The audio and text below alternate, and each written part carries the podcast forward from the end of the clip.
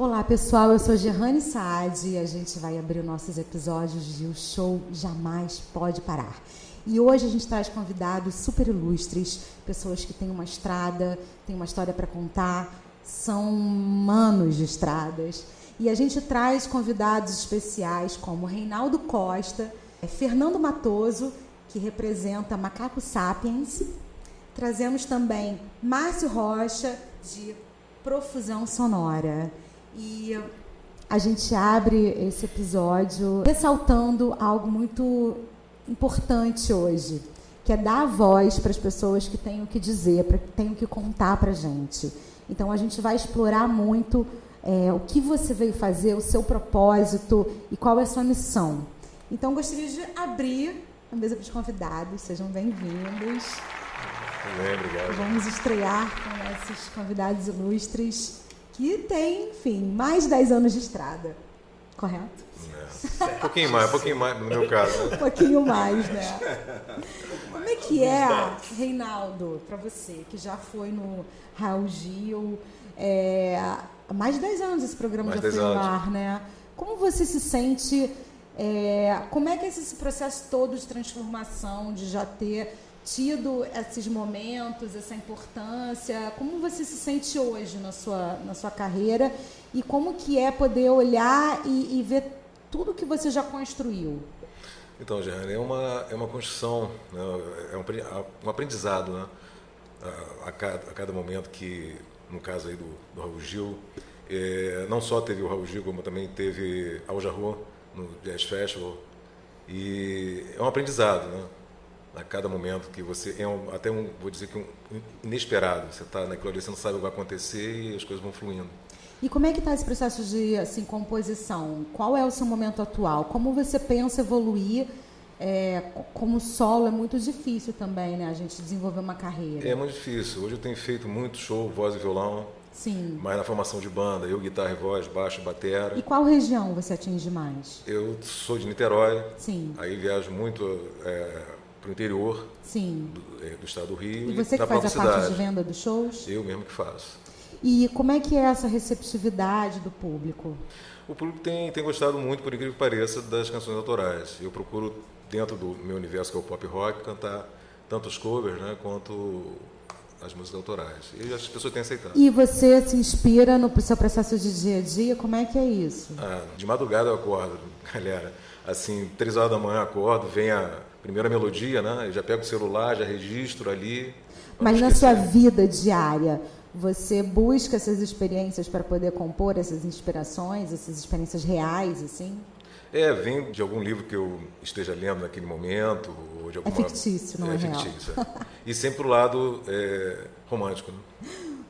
Márcio Rocha, por que profusão sonora? Ah, legal. Profusão sonora porque a gente teve uma dificuldade inicial assim de classificar que tipo de som seria. Então, quando a gente encontrou a palavra profusão, que significa abundância, né, uma quantidade Sim. exorbitante, a gente falou é isso.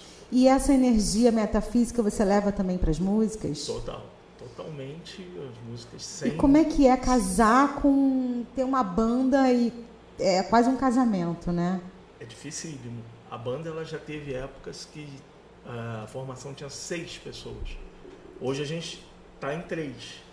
É muito difícil porque tem cada um a sua. Qual é a sua missão principal, o seu propósito? O que, que você acha que a sua música traz? O que, que ela ressona nas pessoas? Reflexão.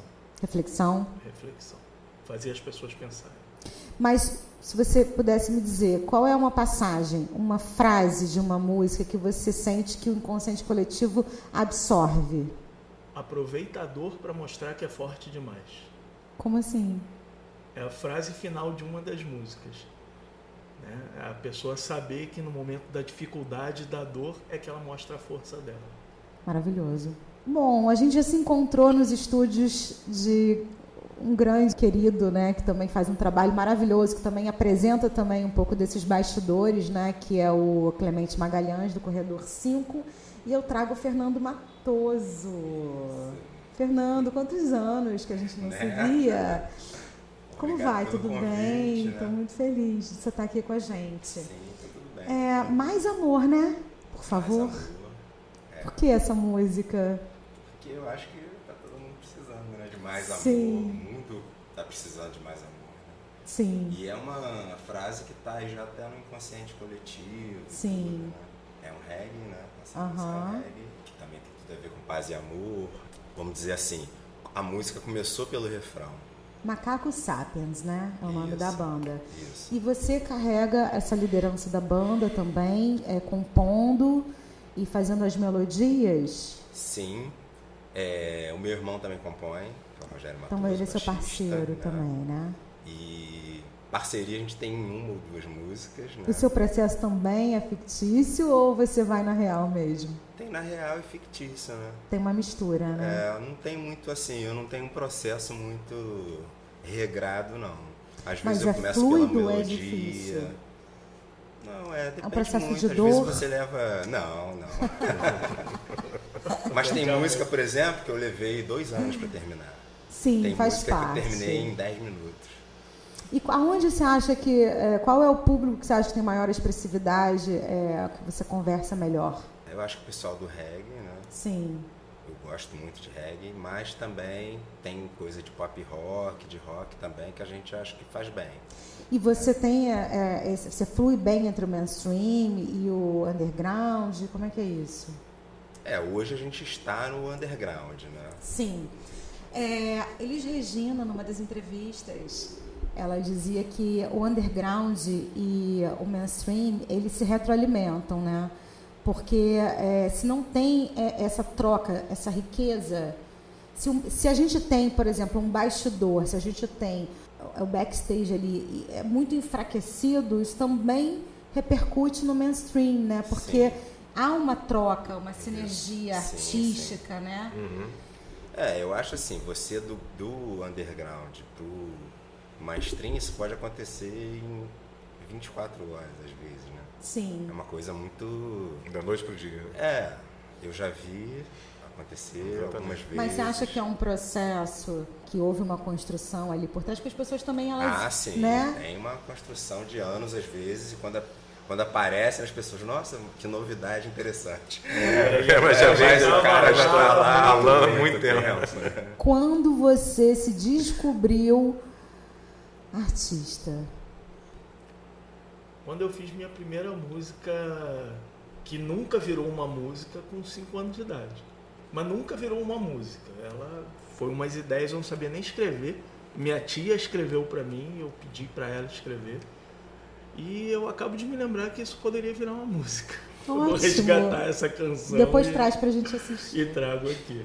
No meu caso, um pouquinho antes, aos três anos de idade, na varanda de casa, ficava lego, lego, lego, lego, lego, e o vizinho, ô cantador, aí era visto como o cantador.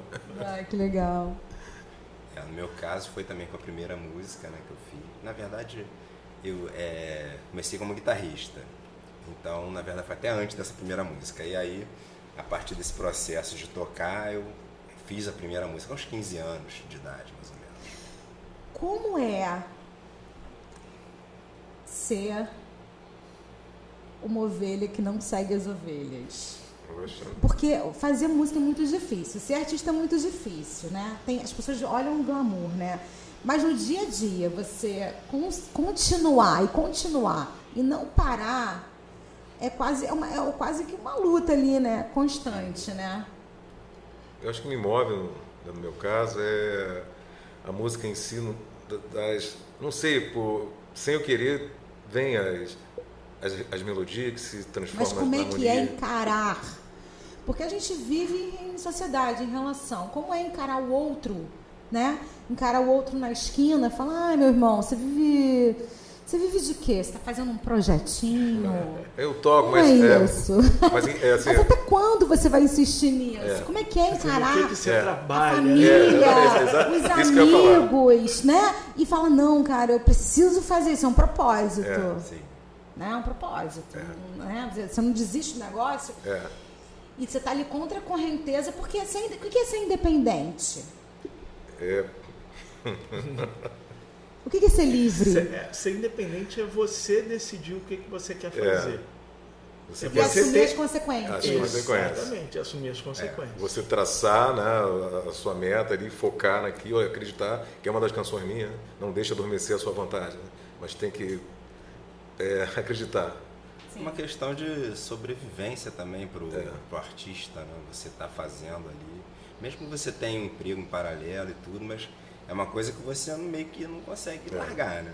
Acho que essa coisa. Você acredita que quando uma pessoa morre, ela sofreu algo que a sociedade poderia ter contido, como um homicídio, você acredita que todos são culpados? Boa pergunta. É, acho que aí já entra um, já é um outro. Não, mas mas está conectado com o que a gente está dizendo aqui. Não, não, não. Né? Eu digo o seguinte, é, entra num processo aí que vou, tem que ser visto também a, né, a depressão, né, que é uma doença. Não, Até mas chegar aí, não, é, tá, mas é, não, a gente está falando de uma situação que envolve partes, né? Uhum. Eu penso que existe, existe uma, uma linha tênue entre culpa e responsabilidade. É, acho que todos são responsáveis de alguma maneira. Ótimo. Você acredita que a depressão ela também envolve as pessoas que estão ao redor dessa pessoa?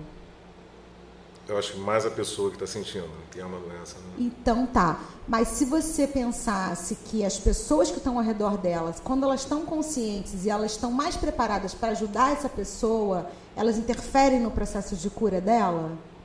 Interfere. Sim, concordo. Interfere. Interfere. E a música pode ser um grande remédio. É. Com certeza. É, mas aí entra essas duas questões, né? Porque quando a gente está falando de, aspecto relacional, a gente está pensando em algo que é uma consciência que está nascendo, que é somos todos um. E não, não conseguimos fazer é, nada quem sozinhos. Está ali no entorno, acho que se conhecer, né? É, os motivos de depressão e tudo, nem sei se sempre tem motivo, né? Mas acho que pode ajudar aquela pessoa, né? Tomar conta. E a música tal. cura, né? A música é um A música processo... a pessoa escuta e desperta aquela consciência e ela para para pensar em algo que de repente se eu falar diretamente para ela, ela não vai escutar. Mas na música, indiretamente, ela pode parar e pensar, nossa, é verdade. E de repente ganhar aquela força que ela precisa para sair daquilo. Talvez a mensagem, é, e da própria música em si. Nesse momento, né, que a gente está com tantas complexidades, tantas realidades, como você vê a arte dentro desse momento atual? Uma frase? É. Vamos nos dar flores e assim teremos um jardim. Maravilhoso. Eu acho que o momento atual é muita, muita polarização e isso influencia na arte também. Está na hora do pessoal parar para pensar e ver que está perdendo oportunidades por não estar tá concordando com o que o outro pensa. É, eu acho que é mais amor mesmo. Né? É isso que. Acho que o amor é a solução para o mundo. Né? Não amor homem e mulher somente, mas o amor né, por tudo, pelas coisas, por uma árvore, por uma. Tá, eu né, vou. um eu vou. Bom, você faz reggae também. eu vou então ousar falar. É, cada um vai me dizer aqui é, alguém que deixou uma marca, que tem uma representatividade, que é uma inspiração do passado e do presente. Então eu vou chutar o seu, Bob Marley. também, you também, love, né? também. Bob Marley e mas nacional, né? Eu sou muito ligado à música brasileira. Ah, que legal. Né? E tem muitas coisas boas. Tem, né? tem Cidade Negra, Nath Roots, Nando Reis, Seu Jorge, que eu, eu convivi bem assim no início dos anos 90 também, por causa do Farofa Carioca, né? Sim. A gente sempre abria, no anos anos 90 eu toquei no Caixa Preta. Se você sempre abria show fazer deles. o seu público rir ou chorar, o que, que você escolheria nesse momento? Ah, rir. Com certeza rir. é emocionado. É, um choro de lágrima, né? Seu. Meu, sempre referência musical sempre foi Renato Russo, Legião Urbana. Mas eu também gosto assim muito da música nacional como um todo, Barão Vermelho, atual. Biquíni. atual. Atual tá muito difícil. Qual foi a é. última banda é. de rock atual que com menos de 10 anos que fez alguma coisa? Então, qualquer coisa não é atual. Não, mas assim, só é. algum, algum, alguém, um artista hoje que você sinta que possa representar algo que toque em termos de porque vocês concordam que cada artista passa uma emoção. É. né? E são épocas diferentes também, quem, né? Quem te emociona? Tem alguém que te emociona hoje? Não importa de qual categoria linguagem artística. Do hoje, atualmente, seriam algumas bandas independentes que eu poderia citar aqui, uma série de bandas.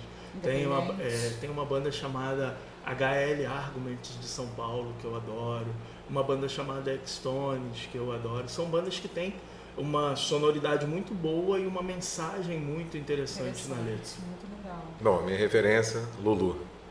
Até por causa da voz, as pessoas acham que a voz é muito parecida. Tá, é, Lulu Santos. Eu tive com ele em 2006. A gente está com o Fábio, é. nosso produtor executivo, que está fazendo Lulu Santos. Isso, eu sei. E atual representante para mim é Melim. Eu penso isso. E o que, que você gosta exatamente? Assim? Tem um...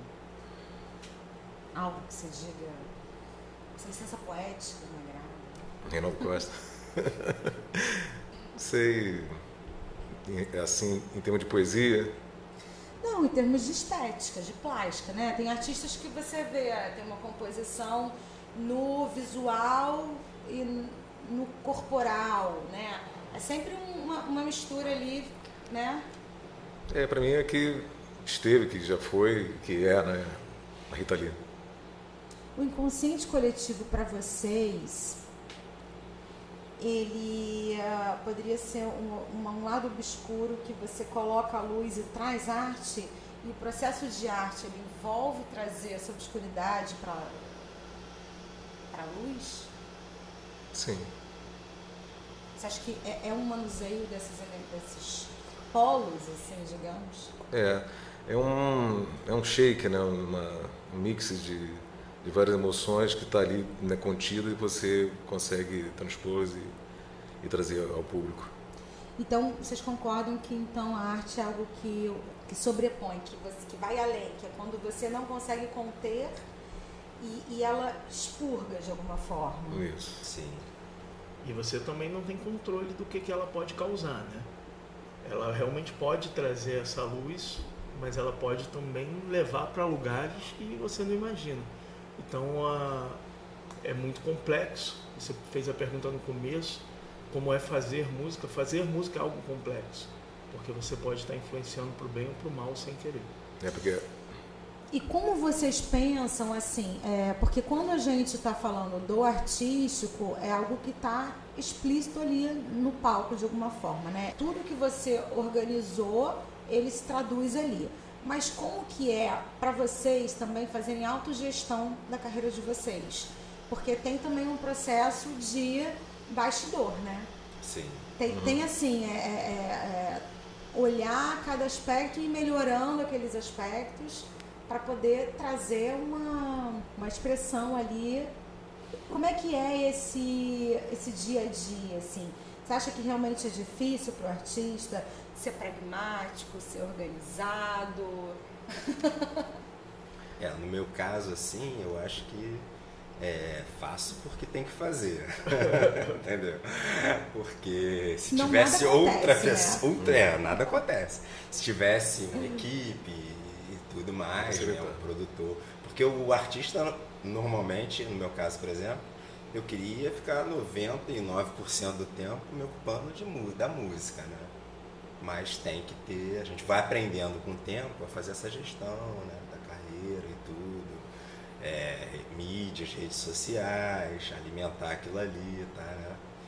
É uma, um processo diário, né? Ali é o, é o trabalho mesmo ali de, de é. formiguinha. Eu Fernando, tudo. quando você vai compor, você sente uma certa solitude, você sente que você precisa se isolar para entrar nesse processo de trazer o consciente ou não? Como é não, é que é para você? Não, eu componho no, andando na rua, no trem, né, transporte público, é um dos lugares que eu mais ou às vezes acordo de madrugada e tenho que sentar e escrever uma coisa que, eu, que um veio. Site, né? É, não é nem um sonho às vezes, às vezes você acorda e. Mas você está compondo ultimamente? Sim. Qual foi a história assim de uma música assim que você surpreendeu, que te chamou a atenção, que você mesmo falou, nossa, que coisa louca, assim? É, eu tive, tem uma música que eu chamo de Sem Gravidade, o nome dela, que foi um sonho que eu tive de uns anjos namorando nas nuvens e tal. Isso aí deu uma música que realmente é uma coisa que eu, se tivesse, se não fosse um sonho. Canta um pedacinho. é. Ih, será que eu vou lembrar agora? Peraí. Ih, não vou lembrar. Não, não vou tá lembrar. pensando o que você faz. Tá, Daqui a pouco cada um vai cantar Tá, um tá. trechozinho, tá? Tá bom. Você, é, Márcio, você compõe. Sim. E, e aí, como é que é esse processo para você? No processo, ele hoje em dia é muito mais difícil porque eu tenho justamente a preocupação do que eu estou dizendo. Antigamente era mais Sim, fácil, na palavra, simplesmente porque você lá- se referiu a Renato Russo, que é muito Sim, da palavra, Exato. né? Agora, Mas o processo, o processo é aleatório, né? Como o pessoal falou. Às vezes num sonho, às vezes num assunto eu quero falar de um assunto, eu quero passar uma mensagem específica e eu vou lá e faço a música sobre isso. Então depende do momento e depende do e contexto. no dia a dia, as pessoas que estão próximas a você, seus amigos, o que, que eles falam? O que que, uma, uma característica sua? Eles falam que eu falo demais. Aqui está sendo um desafio falar de menos. Mas é, fala demais que não tem nada a dizer ou você acha Não. que é porque você precisa reforçar o que as pessoas não estão ouvindo ou querendo ouvir? Acho que é a segunda opção. Então tem o que é de Reforçar. rebelde ali, É, né? um pouco. Gente, esse episódio tá maravilhoso. E eles se encontraram hoje aqui, já interagiram, já estão até pensando em construir alguma coisa aí juntos. Brincando. Sim, Vamos fazer uma colada. É um prazer estar aqui com vocês. Espero que vocês tenham gostado. Mande para a nossa produção suas perguntas, suas dúvidas. E já já, no próximo capítulo, a gente vai trazer a opinião da plateia direto para vocês. Tá lá.